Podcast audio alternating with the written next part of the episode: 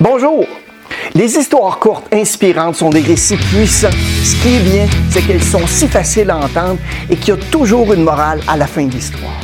Que ce soit des histoires vraies ou non, il y a beaucoup d'entre elles qui sont des légendes censées avoir des centaines d'années. Les histoires dont je parle sont si puissantes et inspirantes qu'il y a beaucoup d'entre elles qui nous font vraiment réfléchir. J'ai lu beaucoup de ces histoires au cours des années et j'ai trouvé les leçons qu'elles contiennent mais vraiment intéressantes.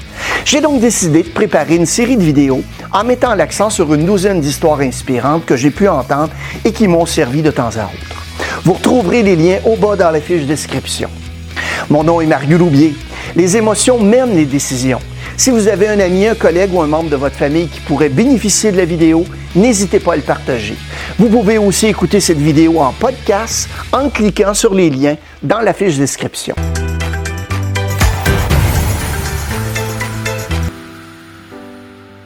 Une fille aveugle se détestait pour la seule raison qu'elle était aveugle. La seule personne qu'elle n'haïssait pas était son petit ami, parce qu'il était toujours là pour elle. Elle disait que si seulement elle pouvait voir le monde, elle l'épouserait.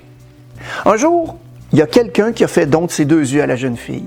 Maintenant, elle pouvait tout voir, y compris son petit ami qui lui a demandé Maintenant tu peux tout voir, mon amour, est-ce que tu veux m'épouser La jeune fille fut choquée de voir que son petit ami était lui aussi aveugle et a refusé de l'épouser.